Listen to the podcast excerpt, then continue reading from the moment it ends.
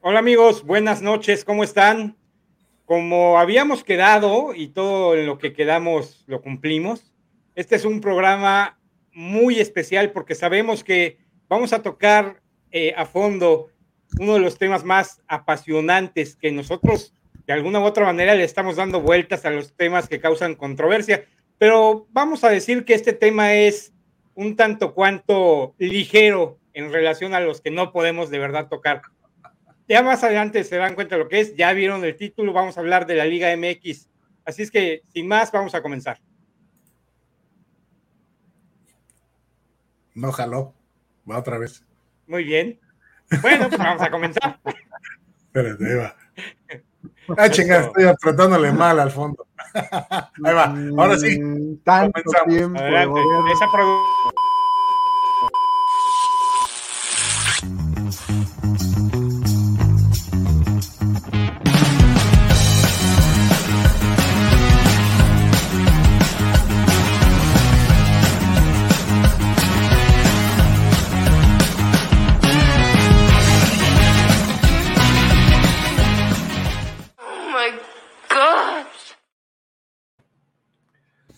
Lo siento mucho, estaba mal posi- posicionado el mouse. Bueno, luego de que la producción falló eh, al inicio del programa y que tuvimos ese pequeño inconveniente, ahora sí podemos empezar, ¿verdad? Ahora sí. Ahora, ahora que la, la cortinilla se tardó un poco, quizá, ¿verdad? Pero bueno, pues aquí estamos. Gracias a todos los que nos acompañan desde el inicio. Gracias a los que se van a unir.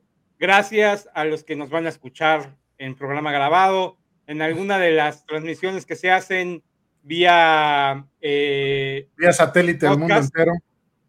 sí, bueno, vía internet, vía Wi-Fi. Exacto. cualquiera de, la vía, de las vías por las que reciban este programa, sean todos bienvenidos. Hoy, como decía yo hace un momento, vamos a hablar de la Liga MX, del el deporte que a muchos podrá parecerles eh, malo, incluso llegarán a pensar o, le llegarán a nombrar, como bien lo conocemos algunos como panball, ¿verdad? De manera despectiva este, no es eh, eh, de ignorar el hecho de que el fútbol es el deporte por el nivel de afición que maneja el número uno en el país, si no me equivoco. Vamos a tener la presencia más adelante de un invitado de lujo, alguien que ha estado este, eh, pues muy dentro de eh, este deporte, incluso este, podemos hablar de que estuvo narrando partidos en vivo en el Estadio Azteca para la televisión y bueno, pues sabe del tema. Pero mientras se incorpora con nosotros, ¿qué les parece si vamos diciendo cómo nos va en materia de afición a nosotros tres? Por lo pronto, don Jimmy, pues tu fondo te delata. No hay forma de que no podamos saber cuál es tu equipo, ¿verdad? Exactamente, no hay mejor equipo que las grandiosas Águilas del América. No me pongo de pie porque ando, porque ando, porque ando en calzones y se me van a ver, pero este, ah, bueno, pero bueno, cada pero, vez pero que son, uno se refiere al América, hay que ponerse de pie, cabrón. son calzones amarillos y con el logo de la América o cómo es son. correcto, es correcto. Ah, bueno, pues entonces hazlo, no te pierdas, no te pierdas de ese de ese, no nos hagas perdernos de ese gozo, Yo- gozo dichoso, ¿cómo le No, llaman? la, la próxima vez, la próxima Gozo vez. culposo, güey. Exacto, exacto. No, yo sí este, llevo en el, en el pecho los colores del América. Ejé. Muy bien, muy bien. Es que Muy bien, muy desde- bien. Desde chiquillo. Perfecto. Ya está aquí. ¿Quién nos. Ya, ya llegó nuestro invitado, vamos a, vamos a presentarlo, si les parece. Claro. Está con nosotros eh, César Galindo. Hola César, gracias por estar aquí. Hola, no, hombre, al contrario, gracias por la invitación. Pues Estoy mira, a sus órdenes. César, este, les estaba yo diciendo en la introducción que nosotros pues, podemos ser este, eh, aficionados de ocasión, pero la verdad es que para hablar del tema, lo mejor es tener a un gran aficionado, ¿no? Alguien que, eh, pues, Sí digo, sinceramente lo que sabemos nosotros no, no es comparable con lo que tú sabes y todo lo que has hecho, ¿no? Alrededor del fútbol, soccer, porque, pues, a, a mu- para muchos, lo que yo decía hace rato en la introducción es que este, puede gustarnos o no el, el deporte, pero es innegable que es un tema eh, importante en el país y que cada fin de semana pues congrega a familiares, amigos, a gente alrededor de la televisión o en el estadio, mucha gente en el estadio. Este, tú has tenido la oportunidad, César, ya nos platicarás más adelante, este, de estar en la cancha entrevistando a jugadores y narrando parte de esos partidos. Pero bueno, en principio la pregunta era a quién le vamos. Ya Jaime decía, don Jimmy, pues ya sabemos a quién le va, ¿no? Este, es de esas manzanas podridas. Eh, aparte, aparte, aparte, del equipo al que le va Jimmy, ¿hay otro? Exacto. Ah, muy bien. Puede ser, puede ser que tengamos aquí un 2 a, 2 a 1, ¿verdad? Porque no cuenta José, porque José, por favor, dinos a quién le vas. Yo le voy al, al, al Morelia. Al, extinto Morelia, imagínate, no, pues estamos. En división, pero vamos a subir. estoy, estoy convencido que sí en algún tiempo, si, si la, si, si los, este, la mafia de, de, la federación los deja subir. que, eso es parte de lo que no parece muy, muy real, ¿no? Que es lo que se quejan la mayoría de los que están en la, en la división de ascenso, creo que le llaman, ¿no? Sí, pero no nada más, no nada más la, la, la, afición de, de, los equipos que están en, en, una división abajo, sino también los que están en, en la primera división. Al no haber ascenso y, no haber descenso, pues simple y sencillamente el fútbol se, se ha vuelto, y lo hemos comprobado, mediocre. Claro. Porque no, no incentiva, no incentiva a los equipos a invertir, no incentiva a los equipos a producir cantera, no incentiva nada, ¿no? Ahora, yo quiero hacer una observación antes de continuar. Yo a veces emito comentarios, Pablo, tú me conoces, muy crudos. Y eso me, me ocasionó muchísimos problemas, muchísimos castigos eh, cuando trabajé yo en la, en la empresa de Televisa, pero, sí. pero creo que no, no soy el único y ahora hay más apertura en ese, en ese rango, en ese tema, en donde vemos que, que está, eh, está siendo ponderada la cuestión económica antes de la cuestión deportiva, ¿no? Y creo que eso está muy mal en el fútbol mexicano. Sí, definitivamente. Pero, pero ese es, ese es la, la, lo que mencionas es que eh, realmente eh, pues era darle como patadas al pesebre, ¿no? O sea, imagínate hablar y sobre todo considerando que eres un americanista de hueso, de hueso colorado, este, creo que así va el, el dicho, pero este, pues el América es dueño de media liga. Bueno, los dueños no. del América es dueño de media liga, ¿no? No, no, no, no, no, no. No, ya fíjate, te voy a decir, realmente antes se criticaba mucho a la América que decían lo que tú, que era dueño de media liga. No, el América tuvo, o Televisa tuvo intereses en tres o cuatro equipos, pero estamos hablando en la época antes del consomé. Estás hablando de cuando era Necaxa, cuando era América, cuando era Atlante, ¿sí? Y algunas veces tuvo algún interés en, en, este, en, en Puebla, alguna vez tuvo un interés en Querétaro. Sin embargo, esa multipropiedad en Televisa ya se acabó. Ya se acabó porque hoy no tienes un equipo en Televisa más que el América y eso lo puedes ver en la cuestión del Estadio Azteca, en donde eh, antes tenías cuatro equipos que transmitir ahí, ahí mismo en el Azteca, solamente Cruz Azul no tenía intereses de, de la empresa. Sin embargo, ahora solamente transmites al América y Cruz Azul y la única propiedad que tiene Televisa es el, el, el, el América. Sí existe ah, multipropiedad, en el grupo Caliente, que tiene dos equipos, en el grupo Orlegui, que tiene dos, dos equipos, en el grupo Pachuca, que tiene dos equipos. Ya Televisa solamente le queda uno. Okay. El, ah, grupo Orlegui maneja, el grupo Orlegui maneja Santos y maneja Atlas. Okay. okay. El, grupo, el grupo Pachuca es Pachuca y León. Okay. ¿Sí? Entonces te vas, el grupo caliente tiene Cholos eh, y, y, Querétaro. Ok. okay.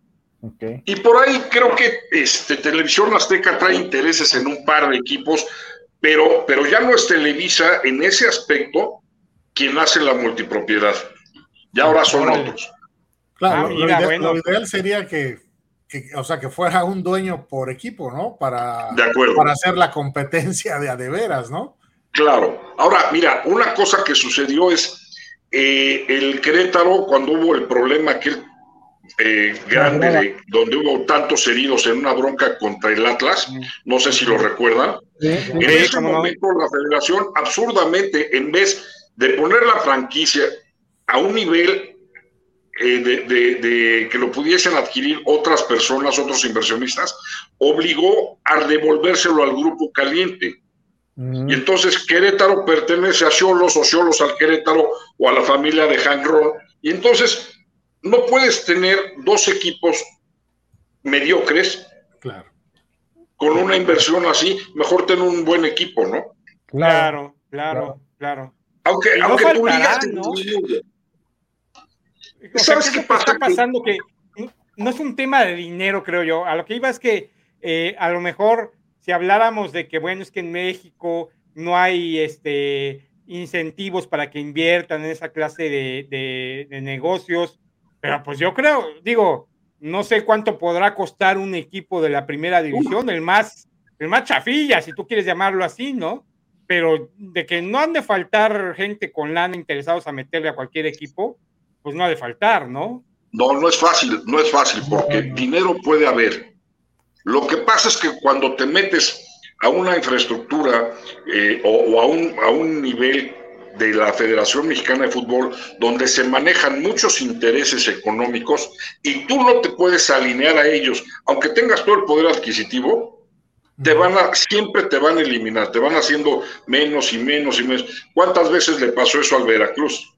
Claro. Claro, en Claro, Veracruz integran otras cosas, pero si te fijas, es igual que si trataran de tener un equipo en Cancún como lo intentó el Atlante, o un equipo en Acapulco, o en un equipo en un lugar paradisiaco. ¿Por qué? Pues porque ahí a los jugadores pues, se le van los ojos con, con las verdades que se asoman en la playa, ¿no?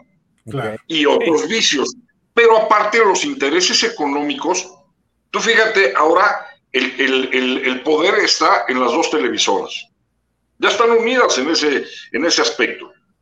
Entonces, lo que les interesa es generar recursos para ellos.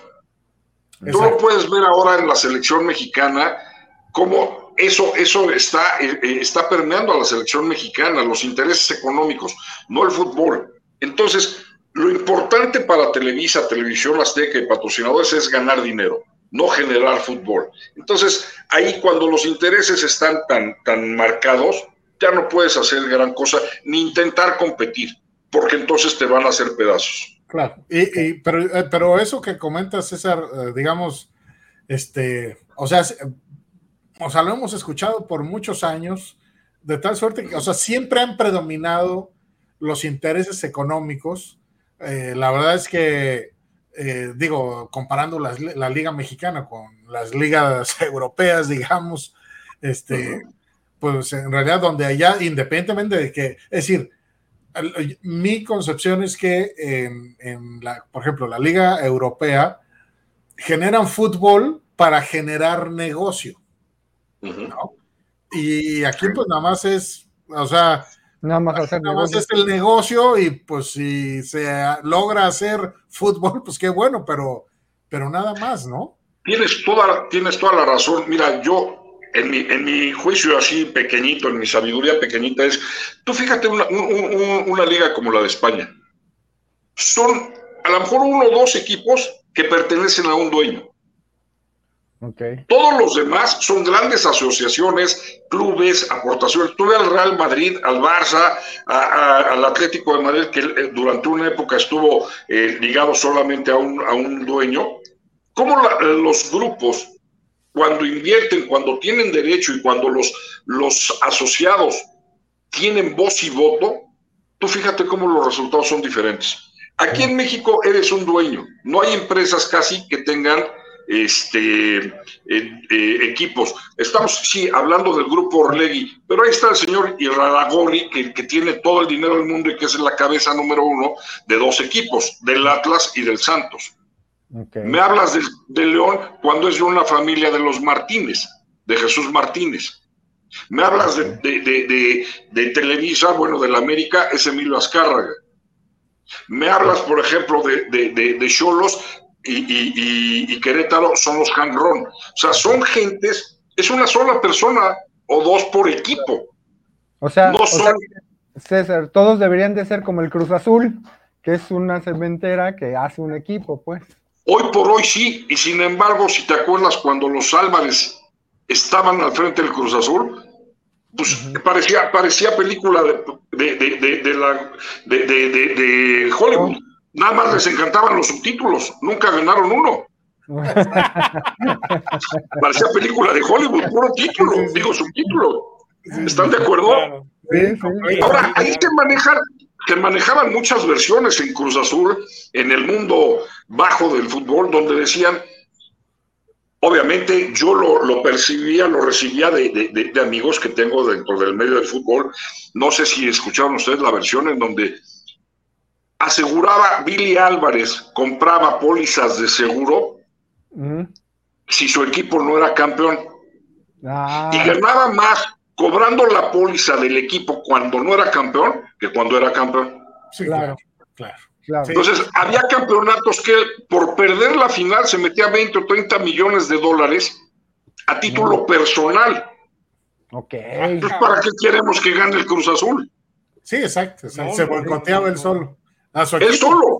No sé si ustedes habían escuchado esa versión. No, No, fíjate, no, No, no, no, no, no. Pero no lo Aquí, aquí, aquí en México era muy sonada esa versión, aquí en el Distrito Federal. Pues digo, en el bajo mundo del fútbol, que te reúnes con comentaristas y gente que está inmersa, pues lo escuchas y dices, pues sí, probablemente cuando los intereses económicos son de, un- de una sola persona, o en ese caso eran dos o tres, que era Garcés, que era el, el- el- el cuñado de, de los Álvarez, Alfredo Álvarez y Billy Álvarez, se manejaba esa versión. Yo no, a mí no me consta, pero es Claro. una versión manejada. Sí, claro. claro, por supuesto. Entonces, no estás, mira, ¿qué, qué sucede en Inglaterra? Son grandes, grandes, grandes corporativos, grandes asociaciones. Solamente cuando entraron los rusos, que entró un ruso con todo el dinero del mundo al Chelsea, o en el Paris Saint Germain, que es un, es un jeque árabe, una cosa así, pues, pues si no tienen en qué gastar el dinero, ¿no? Claro, claro. Y lo único que quieren es ganar y ganar y ganar y ganar y ganar dinero, no producir fútbol, no hacer espectáculo. claro. Ahora, pero todo sí, eso, todo eso ha sido del mundo. Exacto. Ahora, mi, mi pregunta sería, o sea, o sea, sabemos que así se maneja con esos intereses la, la Liga Mexicana de Fútbol. Sí. Y a pesar de ello, los aficionados seguimos conservando la esperanza de que es una verdadera competencia, de que de verdad, este, o sea, de que de verdad se genera un fútbol de buen nivel como para, para volverse fanático del, del deporte, porque yo creo que, que mucho del desencanto que hay es precisamente eso, es, decir, es, es que es un negocio, no, no, es un negocio para los dueños, ¿no? Sí. Es, es un poquito el tema también de por qué la, por qué la selección mexicana, el 90% o el 80% de sus partidos los juega en Estados Unidos, pues es para explotar este, a la gente que extrae la dólares. patria, ¿verdad? Y entonces lo que les interesa es la, la entrada de dinero en dólares, no les interesa ir a hacer buen fútbol, ¿no? Claro, es que siempre va, siempre va a ser más importante el, el negocio que el deporte. claro. Y eso, mira, voy a, voy, a, voy a salirme tantito del tema de fútbol. ¿Qué pasa ahora dentro del gobierno con Ana Guevara que no quiso dar los incentivos a los atletas? O sea, a ella lo que le interesa es el dinero y quedárselo, no dárselo a los atletas. ¿Cuántas, no sé si vieron las, las chicas de la natación, de clavados, que, que decían, tenemos que vender este, a lo mejor abón, y ella lo tomó a broma.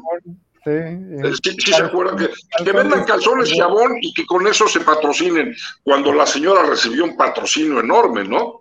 Claro. eh, claro, Entonces, los intereses, los intereses económicos han hecho destrozos. A ver, yo creo que sí es muy interesante, divertidísimo para la afición, tener dos liguillas al año. Porque Exacto. estás todo el tiempo metido en el, en el, en el, en el rollo del fútbol. Sí, Sin perdón. embargo, Perdón que te interrumpa aquí y te hago esta pregunta. ¿Cuál es la diferencia entre una liguilla y la otra? No, que la continuidad, la continuidad y producción de jugadores. Ok, Tú como técnico no puedes permitirte el lujo de sacar fuerzas básicas porque si pierdes tres o cuatro partidos te cortan el cuello. mm, Y en un, tra- en, en un, en un torneo largo puedes experimentar, porque al final son 37, 36 o 38 jornadas. ¿Me explico? Claro. Entonces, cuando tú, cuando tú tienes la oportunidad que ves a un muchacho que tiene posibilidades y lo vas llevando de a poco, lo puedes ir, lo puedes ir eh, puliendo. Pero tú no puedes pulir a un jugador en un torneo cuando tu cabeza está en juego en 16 o 17 o 18 jornadas. Claro. ¿Sí me explico? Claro. Sí, sí. Eso, eso Sí, es lo, claro, lo- claro. lo- lo que no vale la pena en el fútbol mexicano. Si es un espectáculo la liguilla, sí, de- de- desde luego. Pero, mira, yo por mi edad me tocaron los dos, los dos torneos. Y un torneo largo, cuando lograbas el bicampeonato o el tricampeonato como Cruz Azul o como el América de los, de los ochentas, veías unos equipos que jugaban formidable. Ahora juegas bien tres partidos, ya calificaste, pierdes tres partidos, casi casi estás en, en- en- en la peor zona. Y, y en ese momento el técnico está a punto de ser cesado. Cuando tú tienes una trayectoria, una continuidad, no hay tanta víctima de técnicos. Y por eso mismo, si tú te fijas en la baraja de técnicos nacionales, casi son los mismos. Claro, nada más Porque cambian de equipo. Se cambian, ¿no? Se cambian. Se van de- rotando de equipos nada más, ¿no? Nada más. Tú fíjate cuántos equipos ha tenido, por ejemplo, Rubén Omar Romano. ¿Cuántos tuvo el profesor Cruz? ¿Cuántos ha tenido Bucetich? Sí, sí, claro. ¿Cuántos ha tenido el Piojo? Tres, cuatro. O sea, podemos hablar de varios técnicos. El mismo Ra- Rafa Puente, Sí, sí, que es un chamaco de 40 años. ok. y no le permites acabar un proyecto porque te cortan. Y ahora, independientemente de que tengas un proyecto o no, que lo empieces a llevar a cabo, si no tienes ni descenso, pues como para qué lo corres, ¿no? Claro. Pues Claro. obviamente por el interés, el interés económico que te genera el no estar en una liguilla. Y cuando tienes Pero- una liguilla de, de dos equipos, pues Claro. ¿de, de qué Sí. estamos hablando? pero le meten, es como jugarle el dedo en la boca a la afición, ¿no? Porque eh, un poco es como lo que decimos, bueno, ya se fue a otro equipo. ¿Qué es lo que estoy buscando del, entrenador? Pues que gane el equipo, pero ¿cómo va a ser ganador a un equipo como, no sé, quién es el sotanero eh, eh, ahorita en la... Los en la Bravos de? Juárez. O... No, ahorita el sotanero es Cruz Azul. Ah, cabrón. Qué raro. No, pues, fíjate, güey. Tiene, tiene No, tres, bueno, no hay tres jornadas, hay tres jornadas jugadas y las tres las ha perdido. Con No, Tuca Ferretti, que es un vividor del fútbol mexicano. Ah, sí. bueno, eso ni lo digas aquí en Monterrey porque no sales vivo, ¿eh? No, No, hay, pero, quien pero- grita, hay quien grita que, que regrese el Tuca y que regrese el Tuca, ¿eh? sí, pero, pero con todo respeto para la afición de Monterrey, te voy a hacer un comentario. Mira, Tuca debe de tener, ¿qué te gusta? ¿30 años como técnico? Más o menos. Por Pon-. Pónganme ustedes la cantidad de años que tenga de, de- de Cuarenta. técnico. ¿25, 30 años? Sí, Ok. Seguro. Vamos a hablar, vamos a hablar de 30 años, ¿estamos de acuerdo? De De los acuerdo. 30 años, cinco, cinco este, torneos largos y 50 torneos cortos. El señor ha ganado cinco títulos de liga o cuatro títulos de liga, con Pumas, con Chivas y con Tigres. ¿Estamos de acuerdo? Sí, Sí. sí, sí. Vamos a hacer un análisis del- del señor. El señor con Tigres, nada más voy a hablar de Tigres. Yo que soy aficionado del América, he visto, pues, a lo mejor en, en 50 torneos cortos, he visto que Tigres en 40 como mínimo ha tenido el mejor plantel del fútbol mexicano. ¿Están de acuerdo o no? Sí, ¿Sí? sí, sí, sí. Es un análisis que yo, que yo he hecho y digo, si ustedes difieren, con todo respeto, qué bueno, porque, porque por eso es la polémica del fútbol. Exacto. Pero lo que yo he visto, el señor ha tenido en 40 torneos el mejor plantel del fútbol mexicano. ¿Estamos de acuerdo? De Sí, acuerdo. completamente. Y ha entregado a Tigres cuántos títulos de liga. ¿Alguno de ustedes es aficionado a Tigres? No, No, mira, mira, mira. Bueno, si hablamos de tres o cuatro títulos, ¿les parece un buen récord? Cuatro, son cuatro, sí. Son cuatro. Por eso, si hablamos de cuatro títulos a Tigres en Sí. 40 torneos, el 10%, No. No, Sí, no, sí pues, califica el término del vividor, ¿eh? entonces eso no es vividor. Sí es. Eso Sí, no es un tipo que se vende. sí, claro. Sí es, sí, sí, sí. ¿Estamos Sí, de es acuerdo? el show. Es la maroma, Es y eso. Ahora- el gritar y todo. El manotear, el El insultar. manotear, el- el- el- eh, con todo respeto, si hay audiencia femenina, con todo respeto. Pero tú que es un tipo que es, aquí en México se le llama espantapendejos. Sí, Sí es. Claro, claro. Y ¿sí? dice, ¡cagajo! Carajo, se enoja y entonces ya, y pone su cara así. Y en ese momento, en- cuando te le pones al brinco, parece perro atropellado en el viaducto, sale corriendo. Sí, sí. Pero el señor no tiene, no tiene de qué enorgullecerse cuando ha tenido 40 torneos el mejor equipo de México. ¿Estamos de acuerdo? sí, sí. Les, les hago un comentario. Analicen a Bucetich sus, pri- sus primeros años. Equipo que, que jugaba, equipo que ganaba. Equipo que jugaba, equipo que ganaba.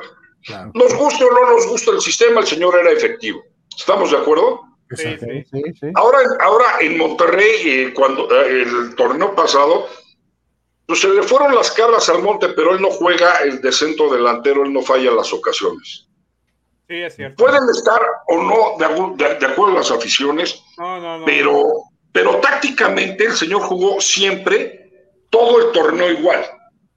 Ya sabemos cómo juega. Es un tipo que si te duermes, no da, da- da lo mismo el partido. Aburre, aburre, aburre. Gana por cansancio, Sí, pero sí, para sí. eso le pagan, para Sí, ganar claro. y fue super líder.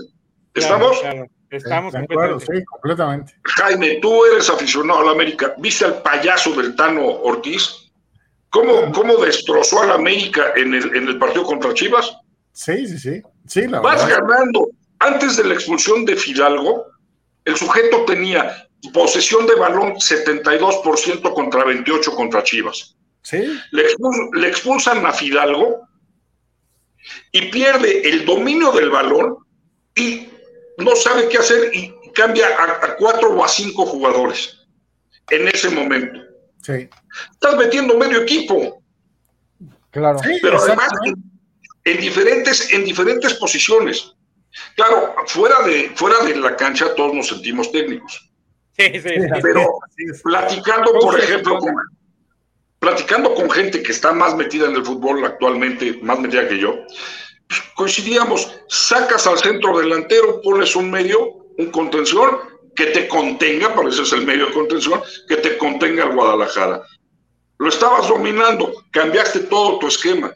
Lo- exacto, exacto. O sea, cambiando tantos, tantos jugadores en un periodo tan corto de tiempo. Eh, Te quedaban, de ¿qué hecho, te gusta? ¿20 20 minutos, 20, 15 minutos? Sí, o sea, destrozas por completo la estrategia que al principio te estaba funcionando. O sea, no, Exacto, y te voy a decir una, una cuestión táctica. ¿Qué hizo este Paunovic? Aguantó hasta el minuto 88 para hacer, su primer cambio. Así es. Ok.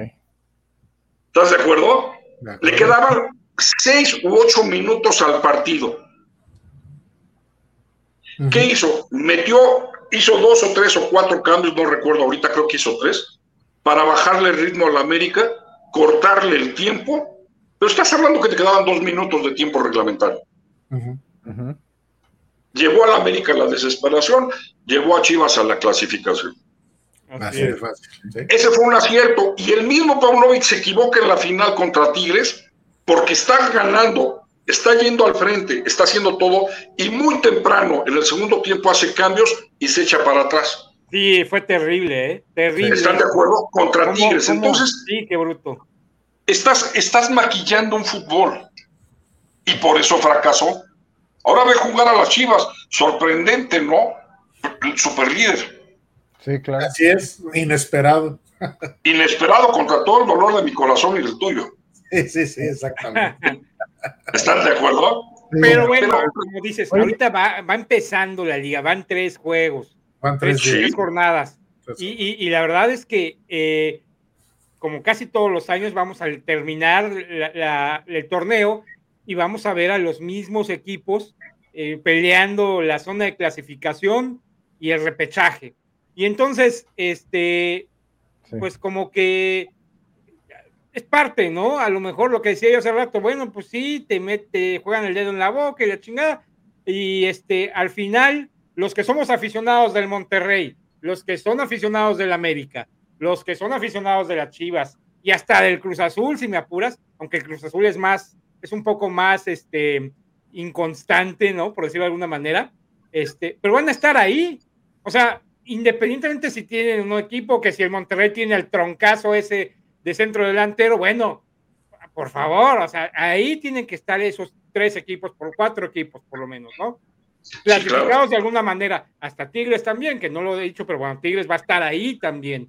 Y Por vamos supuesto. a volver a ver un, a lo mejor nos enfrentamos a una, otra vez el mismo escenario, donde Tigres elimina a Monterrey, donde este Chivas elimina a la América. No, no, güey, ¿De qué estás hablando? No, güey. No, no, quieres apagamos el programa, pues ya nos dice.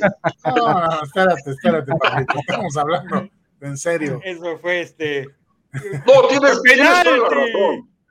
Tienes toda la razón. O sea, sí son los mismos, un Toluca que es constante, un León que, que está apareciendo, eh, eh, que es, que es una, una norma, el mismo Pachuca. Sí, tienes razón, prácticamente son los mismos equipos y por ahí se puede colar alguno, ¿no? Pero, pero cuando tienes un torneo, que afortunadamente creo que ya para este torneo ya quitaron su, su mamarrachada de que calificaban 12, Mm. Ajá, ajá. el número 12 podía ser campeón de- pues, solamente en México. Sí, sí, sí. Claro. Exacto, exacto. Pero es cuando ¿Están de acuerdo? comentábamos hace rato, importa más el negocio que el. Claro, y tú lo ves en la selección mexicana, pero, pero no sé si alguno de ustedes pasa de los cincuenta y tantos años, 60, yo sí, Solo aunque me, veo como, aunque me veo como de 35, Sí. en, la, en el sí, sí, Mundial de. México, en el Mundial de México 70 pasó algo de los intereses económicos en, en- en- la selección. En 1986 sucedió algo de los intereses económicos. En, en- yo es- lo, lo he visto en el Mundial del 94, otra vez los intereses económicos. Mm. Solamente en un equipo eh, eh, que es Alemania, lo vi que sucediera que era más importante la cuestión económica que la cuestión futbolística. En México, en 1970, el interés económico sentó al ídolo de México en aquella época que se llama Enrique Borja Mm. Por los intereses económicos con las refresqueras Coca-Cola y Pepsi-Cola. Ok. Y eso propició que Enrique solamente jugara 30 o 40 minutos en el Mundial, siendo que venía de, de ser un, un referente en el 66, ok. que mete un gol en, en- en- en Wembley, y después fue eh, su, su traspaso a la América, que fue una bomba, que él no quería irse a la América, él quería seguir siendo Puma, fue a hablar con el presidente Díaz Ordaz, y Díaz Ordaz le dijo, pues, mi estimado, lo único que te recomiendo es que seas americanista y juegues bien. Amó a la América o ama a la América también, pero en la selección no jugó porque él firmó. Traigo, traigo ahí alguna confusión. En alguna ocasión lo escuché a él decir que por haber firmado, no sé si con Coca-Cola o con Pepsi-Cola, y la federación había firmado con, el, con, con la otra firma de Coca-Cola. Ok. Y eso le costó la titularidad. En 1986, no sé si se recuerdan de, de Alfredo Tena, Claro. defensa central del, del América. En aquel momento era el mejor, el capitán Tena era el mejor jugador en la defensa de, de México. Y él firmó, no lo recuerdo, dicho también por Alfredo, se lo escuché en un programa de radio. Este, él firmó, no recuerdo si con Puma o con Umbro, un contrato para, para este, pa- para jugar, para usar su, su- su vestimenta.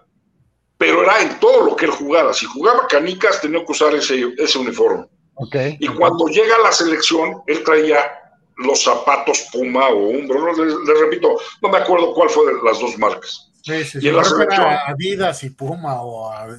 Eh, la selección firmó con Adidas. Exacto, sí. La selección firma con, con Adidas y le obligan a Tena a quitarse, quitarse esa marca. Dijo, no, porque entonces me van a demandar. Claro. Y entonces le dijeron, deshaz el contrato de, de- de- de Puma. Y él dijo, la verdad no puedo porque el dinero que me dieron ya me lo gasté, me compré una casa y ahí vivo. Claro. ¿A quién como él? claro. ¿Cómo le hacemos, no? Entonces le costó el Mundial de 86. Ok. En 1994, no sé si recuerdan, a Jorge Campos, que no pudo jugar con su uniforme que él diseñaba y que él producía. Sí, Sí, sí, me sí, acuerdo también de esa. de- de Sí, sonó mucho. Fue al único que le ha permitido la Federación Mexicana jugar así, porque era más el resultado económico teniendo a Jorge Campos en la cancha Sí, claro. para, el- para la selección y porque podía firmar o, o, eh, hacer otras, otros comerciales que su ropa de marca. Y hablaron con Adidas o con quien patrocinaba en ese momento a la sele- selección mexicana. Le dijeron, pues eh, es lo único que podemos hacer. Necesitamos a Jorge Campos, pero por cuestiones económicas le estaba costando Jorge Campos a la selección mexicana. Y de manera internacional hubo un conflicto así más o menos con un jugador alemán que era un, un- un, este, excelente jugador, se llama Gunter Netzer. Él jugaba en el Real Madrid y ahí firmó un contrato con otra, con otra firma deportiva y obviamente Alemania es Adidas, ¿no? Sí, claro. Sí. En el Mundial de 74 le costó la titularidad y jugó igual que Enrique Borja, 30 minutos. Ya. Entonces ahí ven los, los intereses Intereses económicos que Claro. Sí, sí, sí, claro, sí. Oye. César, yo, yo una pregunta un poco más personal. ¿Cómo es que llegas a esta chamba que yo creo que todo mundo quisiera o es algo que todo mundo anhela estar narrando los partidos? No, no me lo vas a creer por una apuesta. Ah, no, no, ok. Buenísimo. Eso. Yo, yo, toda mi vida, por llamarlo de una forma, fui un enfermo de fútbol. O sea, me encantaba el fútbol tremendamente. Pablo me conoció, no sé, como de 20, 26, 27 años. Pablo casi, casi iba en carreola a, a trabajar. Sí, sí, sí. Era bueno. Entonces, este, pero, pero siempre estuve enfermo de fútbol. Entonces, mi familia tiene un palco en el Estadio Azteca y en el palco de junto había un, un vicepresidente de Televisa. ok, ok. Pero pese a todos los rumores que hablan de que en Televisa nos obligan a irle a la América, etcétera, no, este vicepresidente le iba al Cruz Azul. Ok, ok. Y entonces un día estábamos platicando, yo tenía muy buena relación con él, y jugaba Cruz Azul América, ok. o América Cruz Azul, da lo mismo. Y entonces me dijo, si gana Cruz Azul, vamos El, a el aprovechar. América, el América siempre ha jugado con el Cruz Azul. Así. No, no, no, no, no te tocó la década de los setentas, mi hermano. Era para sentarte a llorar en una piedra picuda, les decíamos papás. Sí, yo sé, yo sé. No, no, bueno, yo, Bueno, yo lloraba en ah, esa época. Te interrumpí. No, entonces- esta persona me dijo, vamos a aprovechar tu enfermedad por el fútbol y tu voz. Si gana Cruz Azul, vas a presentarte a hacer el examen de, de- de locutor y te vas a venir a trabajar con nosotros. Claro, él, él estaba en, en Televisa y, y- y en ese momento era, para mí fue fácil el acceso.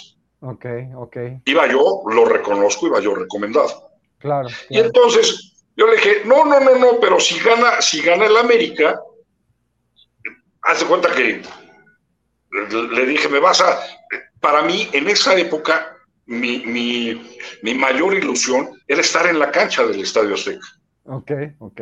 aunque sea como invitado, ¿eh? Entonces le dije, "Ah, no recuerdo, tres, cuatro, cinco partidos, le dije, yo quiero estar en la cancha, pero estamos hablando de un Cruz Azul América, de un, de, o de- de un América Cruz Azul, de un América Chivas, de, de los, de los partidos que. América Pumas, Claro. que, que de esos partidos que ves en el estadio que se te cae encima. Ok. Y claro. Lamentablemente para la causa americanista y afortunadamente para mí ganó Cruz Azul. Entonces Claro. tuve que hacer el examen, tuve que hacer el examen de, de- de- de- de locutor, que en aquella época, no por presunción, pero era muy difícil. Sí, sí, sí, como Lo presentamos en, en aquella generación 103 personas y solamente lo pasamos tres. Ok, ok. ¿Y lo presentaste Entonces- en la Secretaría de Gobernación o dónde? No en, en ay, ¿cómo se llama esto? Secretaría de Educación Pública. Ah, en Educación Pública, correcto. en la educación pública, pero tenías que hacer un examen de cultura general que era de Tim Marín de Doping Web, porque estaban las, las preguntas muy confusas, pero bueno, pues tuve la suerte de atinarle. Ok. Como dicen, al saber le llaman suerte. No, ese día sí fue suerte. y luego este, era un examen de idioma. De idiomas era francés, italiano, inglés y alemán. No hablarlos, so- No. simple y sencillamente pronunciarlos. Ok, ok. ¿sí? Y había que para mí jugué con ventaja, yo soy abogado de, de profesión y era conocimiento sobre la, la- la- la ley federal de comunicaciones. No, pues fácil. Eso es. Entonces, más o menos, y yo cuando presenté el examen, pues tenía 30 años y yo tenía de, de haberme recibido 5 o 6 años de abogado. Entonces, más o menos manejaba eso. Y luego un examen que le llamaban examen de cabina, que ustedes se pueden imaginar, pues que era meterse a una cabina y dar algo. No, no, era sentarse enfrente de un tipo y te hacía las preguntas más raras que un perro verde. Entonces, era de muy mala fe ese tipo porque preguntaba, a ver, dime el ministro de guerra de Zimbabue. Pues quién sabe quién es, cabrón. Cosas terribles, terribles. Y yo todos los exámenes los pasé, a excepción del de cabina, lo mejor si saqué cinco o seis, porque de verdad, pues, pues ¿cómo vas a saber el ministro de Zimbabue, carajo? No, no sé ni el de México, Claro. está cañón, ¿no? Y lo pasé, lo pasamos tres.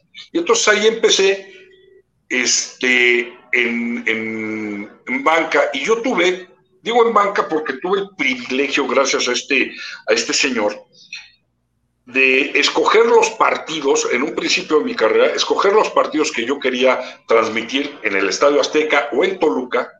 Ok, Y yo pedía banca. ok, ok. porque en aquella época había portería norte, portería sur, banca, dos comentaristas en palco y dos, dos narradores.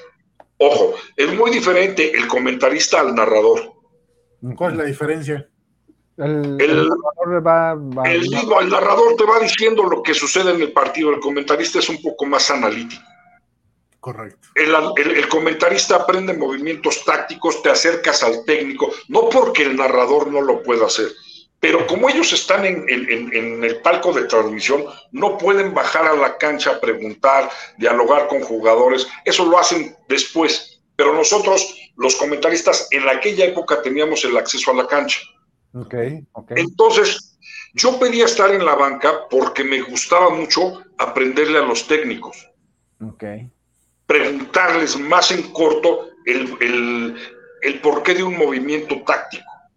Entonces, durante la época, no sé si ustedes eh, recuerdan que vino a dirigir a México al América Paulo Roberto Falcao. Eh, no, la Pa- Roberto Falcao fue, fue conocido como el príncipe de Roma, jugador de Brasil en 1982-1986 y fue premiado en, en- en- en- Italia como el mejor jugador. Un medio fantástico, brasileño él. Y vino a dirigir al América en la década de los 90, 91, 92. Y tuve el privilegio de sentarme cualquier cantidad de veces junto a él en la banca. Entonces, todos los movimientos tácticos que él hacía, el porqué de un cambio, yo era muy curioso y le preguntaba, entonces me fui adentrando a ese medio o a, esa, o a ese nivel de, de informarme por qué hacía tal o cual movimiento. Hace, les voy a platicar una anécdota. Hace mucho tiempo, este, estaba jugando el América contra el Veracruz y los dirigía Pablo Roberto Falcao. Iba ganando Veracruz 1-0 en, este, en el Estadio Azteca. Y ¿se acuerdan ustedes de Adrián Chávez, un portero del América? ¿Cómo no? Moreno. Un moreno alto como de un Sí. ochenta y tantos, noventa. Sí, sí. Sí, él fue seleccionado también este, de México y tercer portero de, de- de- de México en, en- en 1994. Adrián Chávez en ese momento disputaba la, la- portería con el Gallo García, con Alex el Gallo García, y por alguna lesión de Adrián, pues va a la banca y entra el Gallo García, que también llegó a la selección mexicana. Estaba perdiendo el América ese partido y Pablo Roberto, bueno, estaba yo sentado a la derecha de Pablo Roberto Falcao y propone un cambio él. Iba a sacar o sacó al centro delantero del América y metió como centro delantero a Adrián Chávez. La afición, el estadio, los demás comentaristas, todo el mundo, los medios se le echaron encima. y entonces, teniéndolo yo junto, y, y, de verdad, este, ahí entre mis mis curiosidades debo tener la grabación de ese partido. Yo me acerco a Pablo Roberto y le digo, ¿por qué hiciste ese cambio? Y había su preparador físico, se llamaba Gilberto Tim, brasileño, que había sido también preparador físico de la selección brasileña. Y Falcao le dice, Gilberto, enseña por qué entra, por qué entra Adrián Chávez. Saca una estadística, saca una hoja de quién fue o quién era el mejor rematador de cabeza de todo el Club América y era Adrián Chávez. Me lo acababa de decir y en eso prende un cabezazo por ahí del manchón de penalti al, al travesaño. Un jugador. Me dice, ¿ves? Casi la metí, por eso lo metí. Y entonces empecé a ver todo lo que era la cuestión táctica de cada técnico. La gente normalmente se va con, con, lo que ve en la televisión o con lo que escucha. Sí, claro. Sí, claro. Sí, no, no con lo que realmente sucede. Hay técnicos que han sido sacrificados por muchas cosas cuando las herramientas de trabajo son muy, muy paupérrimas. Son paupérrimas, o sea, tienen, tienen muy pocos jugadores, tienen muy poca cancha, tienen muy pocas, muy pocas cosas como para poder hacer un, buen equipo. Entonces, esa anécdota la tengo de, de, de Falcao impresionante resulta hasta, a mí sí me da como hasta mal la onda ese de, hoy ya corrieron a tal técnico, chingado, ¿por qué, güey? Pues si son unos pinches piedras los que están ahí en el campo, ¿cómo es culpa del pobre individuo todo lo que no hacen o dejan de hacer? Mira, no voy a dar nombres, pero muchos técnicos se la merecen porque llegan a un equipo y lo primero que le piden al jugador es un moche para poder jugar. Ah, vaya. Y como eso, bueno, eso, mira, mm, lo he oído de jugadores. Sí, yo también. No me consta. No, me consta. Yo lo había escuchado en otro lado. Estamos de acuerdo. Por eso, por ética, no digo nombres. Pero he escuchado de cualquier cantidad de técnicos.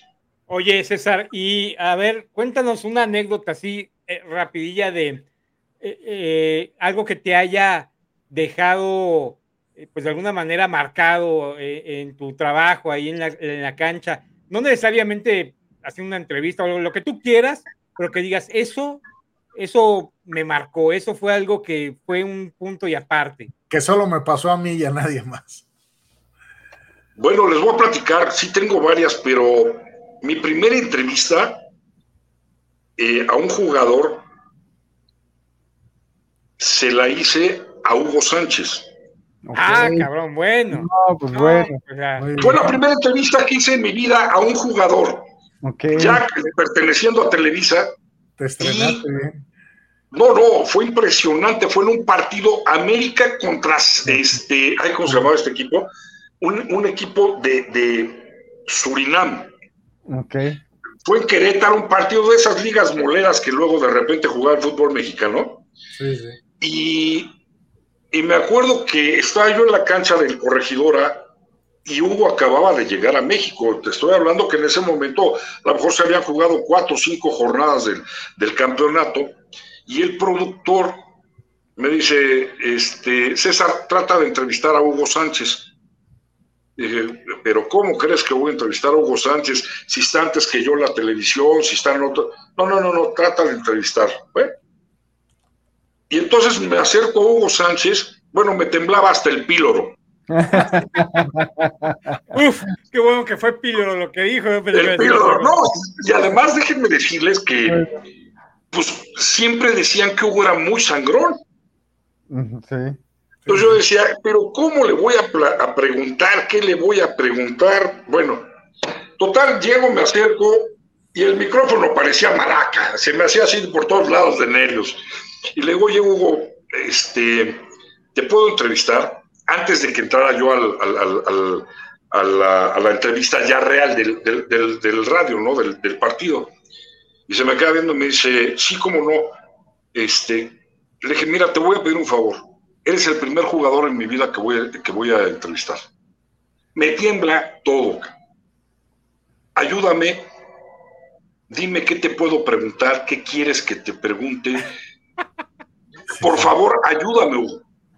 Sí. Okay. Y me dice, ¿sabes qué? Pregúntame lo que se te dé la gana.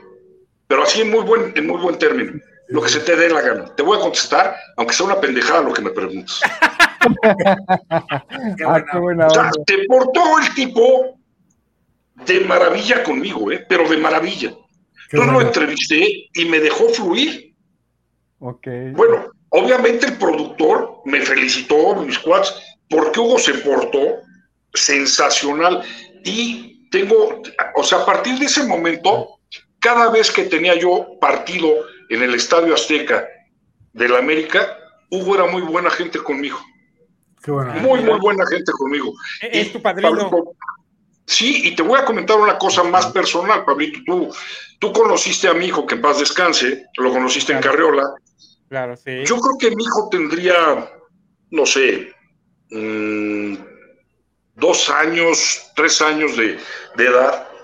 Y un día iba yo con mi hijo a, a Huatulco a hacer un trabajo de, de, de, abogado. Ya andaba yo este, un poco más, más retirado de los, de los medios porque me habían castigado en Televisa. Y, este, y e iba yo con mi hijo cargado en el aeropuerto, íbamos hacia el avión, y en eso venía Hugo Sánchez con su esposa Isabel, y me lo topo de frente, y le digo, hola Hugo, ¿cómo estás? Dice, ¿qué hubo? ¿Qué milagro? Y cargó a mi hijo, le dio besos, bueno, el, el tipo se portó sensacional. Ah, Esa es una anécdota que yo tengo con, con, con, respecto a Hugo, que mucha gente piensa que es una mala persona. No sé, mi experiencia con él, sensacional. Muy positiva. Sí, exacto. Muy positiva. Mi experiencia con el técnico del América, Falcao, de otra, de otra galaxia. De otra galaxia. La verdad es que hubo jugadores buenísimas, personas, y hubo jugadores que, bueno, se sentían, eh, Messi les queda corto. Exacto. Pero, pero sí tuve, tuve muchas anécdotas. Había un técnico del Toluca, de nombre Pepe Bantolrá, que fue mundialista por México en 1970, que me tocaba estar junto a él en las bancas en, en Toluca. Bueno, entre él y yo, aparte de que nos reíamos cualquier cantidad dentro del partido, yo creo que nos fumábamos como dos cajetillas de cigarros. No, bueno. Era platicar y fumar y fumar y fumar dentro del mismo partido y aprender y decir cada movimiento que hacía sensacional. Fíjate que sí tuve, tuve cosas muy interesantes dentro del, dentro del partido, dentro de los partidos. Y sobre todo la sensación de estar en un América Chivas, en un América Cruz Azul y en un América Pumas. Ah, bueno, Pablito, hay una cosa, no sé si te acuerdas cuando trabajabas en Hot Disco, esta anécdota la comenté ahí. ¿Te acuerdas que había un grupo que se llamaba Las Tropicosas? ¿O no te acuerdas? No, no, no muy bien, no. No, era un grupo de, de tres mujeres más buenas que el pan del globo. O sea. o sea que sí estaban buenas. Sensacionales, no, no, guapísimas, guapísimas. Y entonces era un partido América Pumas en el Estadio Azteca y el, la forma para poder entrar a la cancha era traer el uniforme de Televisa y tu gafete. Yo ese día no tenía partido. O sea, no estaba yo programado para, para transmitir. Pero dije, pues, quiero bajar a la cancha, quiero ver cómo está el, el, ambiente y todo. Y entonces voy con el productor, le digo, oye, si necesitas algo, este, aquí ando, voy a estar allá abajo, me voy a meter a la cancha con el gafete. Y en eso voy, voy bajando hacia el túnel del Estadio Azteca y había una persona eh, que manejaba todas las cuestiones artísticas que se presentaban en el medio tiempo del Estadio Azteca. Entonces me ve, me saluda, más bien la saludo, hola señora, ¿cómo está? Bla, bla, bla, bla, bla. Me dice, qué bueno que te veo, necesitamos alguien que trajera el, el, el logo de Televisa para que salga con las tropicosas y dé una vuelta olímpica y cantando las mujeres. Imagínense con, con, la porra de los Pumas. No, bueno, me aventaron, Ya sé, de todo, de todo, de todo. ¿Mandé?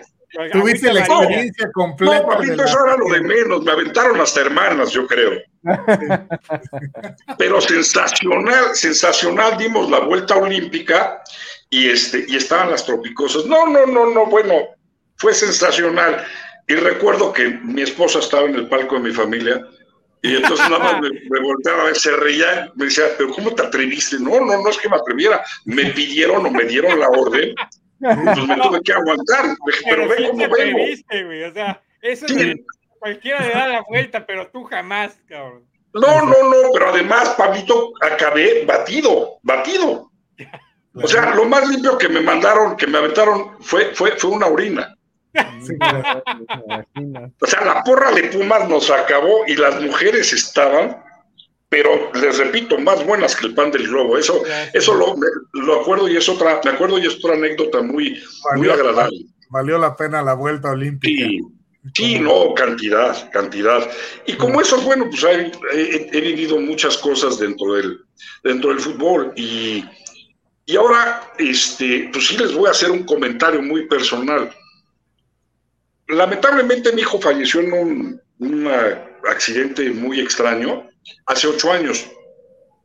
Desde hace ocho años yo dejé de transmitir, yo dejé de comentar, yo dejé de, de todo lo que es el fútbol, me fui alejando porque, porque con mi hijo íbamos al fútbol mañana, tarde y noche. Los dos estábamos enfermos de fútbol. Pero hace como cuatro o cinco años, hace cuatro años más bien, nacieron este, de- por parte de mi hija un par de niñas gemelitas. Pero una de ellas yo creo que reencarnó mi hijo porque está enferma de fútbol. De verdad. Qué padre. Pero tremendo. Pero además, Pablito, enferma de fútbol soccer y de fútbol americano. Magnífico. Y entonces tuvo la, tiene la suerte de vivir en Nueva Orleans. Se fueron hace un año y medio. Entonces, esta chavita, que tiene hoy cuatro años, me dice, por favor, abuelo, llévame a los estadios. Mi mamá me platica de que tú la llevabas y todo. Entonces ya me hizo volver tanto al fútbol soccer como al fútbol americano, ir a estadios. Y, y por eso, Pablito, cuando me invitaste, dije con todo el corazón, porque se lo debo a esta niña, que yo, no sé, digo, yo digo que reencarnó ahí parte de mi hijo, porque también está medio enferma por los deportes. Entonces, estoy volviendo con mucho gusto. No, pues muchas gracias, César. La verdad, gracias por compartir esta cuestión tan personal tuya. Y la verdad es que, pues no hay duda, es decir, el fútbol, el fútbol es parte de, de la familia, tú, tu hijo, ahora tu nieta. Y qué bueno, Sí. que, qué bueno que retomas el camino de- del fútbol en, en memoria de tu hijo y para placer de tu nieta. ¿eh? Qué bueno. sí, y claro. gracias- Y de por- verdad, de verdad estoy ver, súper complacido que me hayan invitado. ¿eh? No, a No, hombre, no, César. gracias. programa de lujo. La verdad es que este, nosotros siempre decimos cuando tenemos invitados que llenan tanto el programa, este, eh, pues nos quedamos cortos. Sinceramente, yo siento que nos hubiéramos podido quedar aquí otro programa más. Este, ojalá César pronto podamos tener la oportunidad de volver a platicar contigo. Vamos Sí. a, a- a- a darle continuidad a esto, una segunda parte, y este Claro que sí. la gente pueda, pueda disfrutar nuevamente de, de ese conocimiento que finalmente, sinceramente, nosotros no sabemos, te lo dije cuando te, te, te contacté, pues no, no sabemos ni, ni una cuarta parte de lo que tú sabes. ¿eh? Entonces, pues sí, muchas gracias por, por estar con nosotros hoy. En, en No, un al futuro contrario. programa, ah, igual y habla, mañana, tengo entendido que mañana empieza el Mundial de Fútbol Femenil, así es que en una de Sí, esas- aunque acá, quién sabe, te voy a pasar una nota de último momento.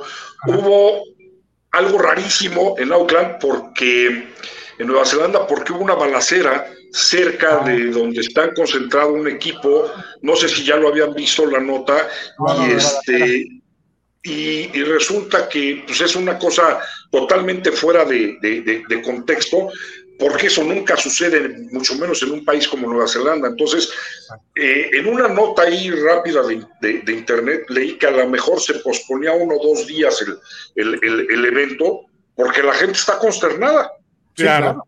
claro, está consternada, pero digo, ojalá, ojalá no pase a mayores. Ya supuestamente agarraron al, al individuo que, que, que, hizo la balacera. Creo que hubo uno o dos muertos, una cosa así. Leí rápido la, la nota.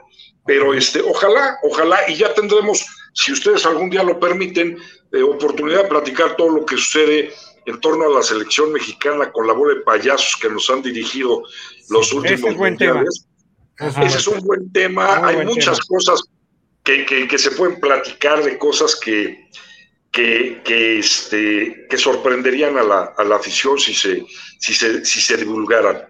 Exacto. ¿Cómo Bueno, no? pues, Claro. pues aquí están los micrófonos abiertos para que des todas las es- exclusivas en el polvo.